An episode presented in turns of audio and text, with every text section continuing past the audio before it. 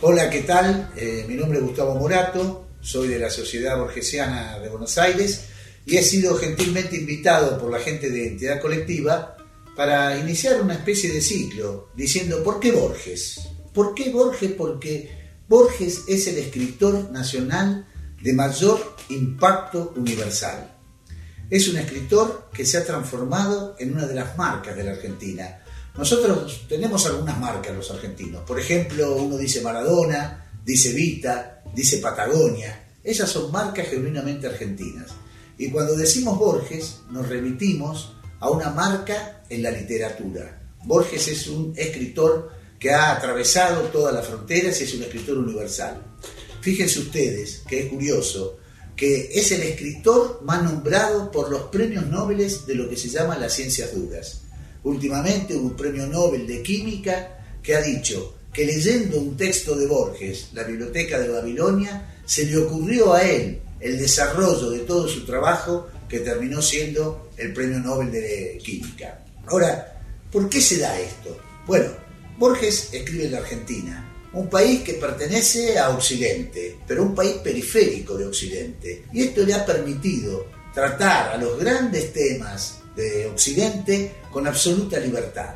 Borges abreva los grandes temas del canon occidental, de las normas occidentales, pero no los respeta. Lo ha intervenido y reinventado.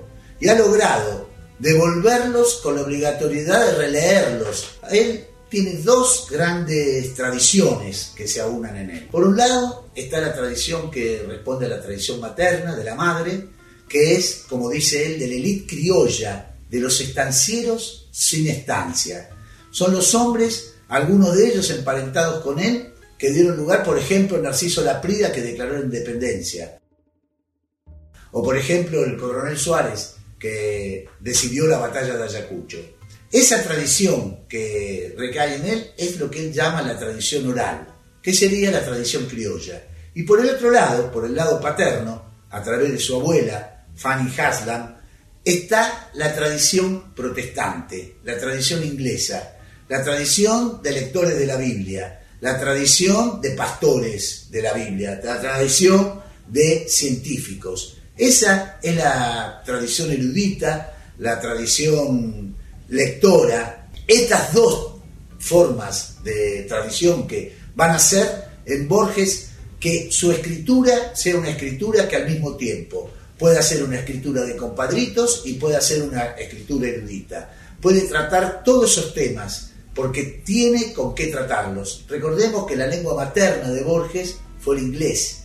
Después él dice en una especie de, de broma, yo leí por primera vez El Quijote en inglés, después lo leí en castellano. Me pareció una mala traducción. No sabemos si es cierto porque era proclive a hacer ese tipo de bromas.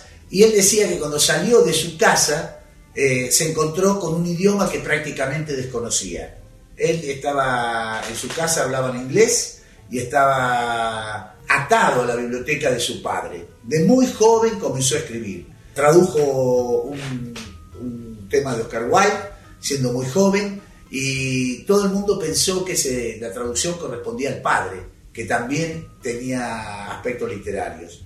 En realidad, Borges comenzó su carrera siendo un vanguardista, eh, su carrera como, como escritor. Una carrera de poeta con fervor de Buenos Aires y comenzó desarrollando lo que era una vanguardia que se llamó el ultraísmo, una corriente de pensamiento. En esa época, en el comienzo del siglo, año 1915-1920, se comienzan a dar una serie de, de desarrollos de vanguardia, Marinetti con el futurismo, este ultraísmo que hizo Borges en ese momento reivindicó a Cancino Ansés, que era un escritor que él había conocido en España, cuando él tuvo que irse a Suiza, porque se fueron con su padre para que tuviera una operación de cataratas en Suiza, pero los tomó la guerra, y después de la, cuando tuvieron pasar toda la guerra en Suiza, posteriormente se fue a España, donde conoció a Cancino Ansés, que esta es otra de las virtudes de Borges. Autores que no, son, o no eran considerados autores de primera instancia, autores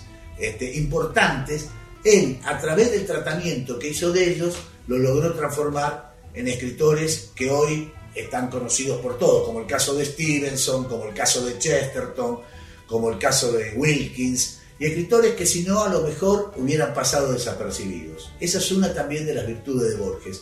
Borges es en realidad, uno podría decir, un saqueador de textos, en el sentido que él se dedicaba a leer y rearmar, intervenir y en forma magistral y extraordinaria, tomar esos autores, esas historias, transformarlas, intervenirlas y hacer que fueran otras historias.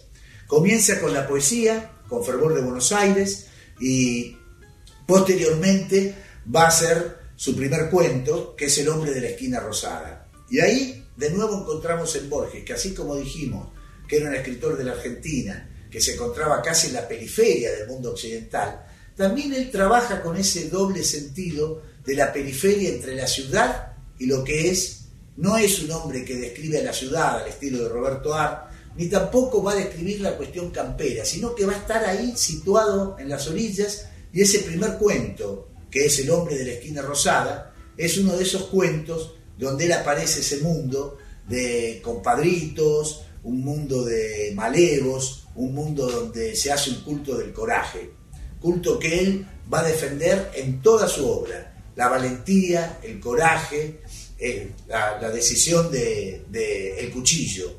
Ahora, junto con eso comienza una escritura que va a ser una escritura sencilla, simple, pero muy erudita. Siempre hay unas referencias permanentes que uno tiene que tener en cuenta cuando es lector de Borges. En ese sentido, lo que vamos a tratar de hacer en estos encuentros que vamos a tener, ir tomando algunos cuentos, algunos escritos de Borges y tratar de ver cómo los podemos enmarcar, cómo los podemos encuadrar, en qué contexto lo damos y enmarcar sus propias, sus propias referencias. La escritura de él no es una escritura barroca, no es una escritura complicada, pero si no se tienen esas referencias, esas guías, puede transformarse a veces en inteligible. El objeto de nuestra intervención va a ser tratar de lograr eh, que los textos borgianos se transformen en textos sencillos, en textos llanos, para que la gente los pueda disfrutar, porque tienen una profundidad y una complejidad enorme en la sencillez con lo cual los escribe. Por eso nos vamos a encontrar en el próximo encuentro, en el ciclo este que vamos a hacer de por qué Borges.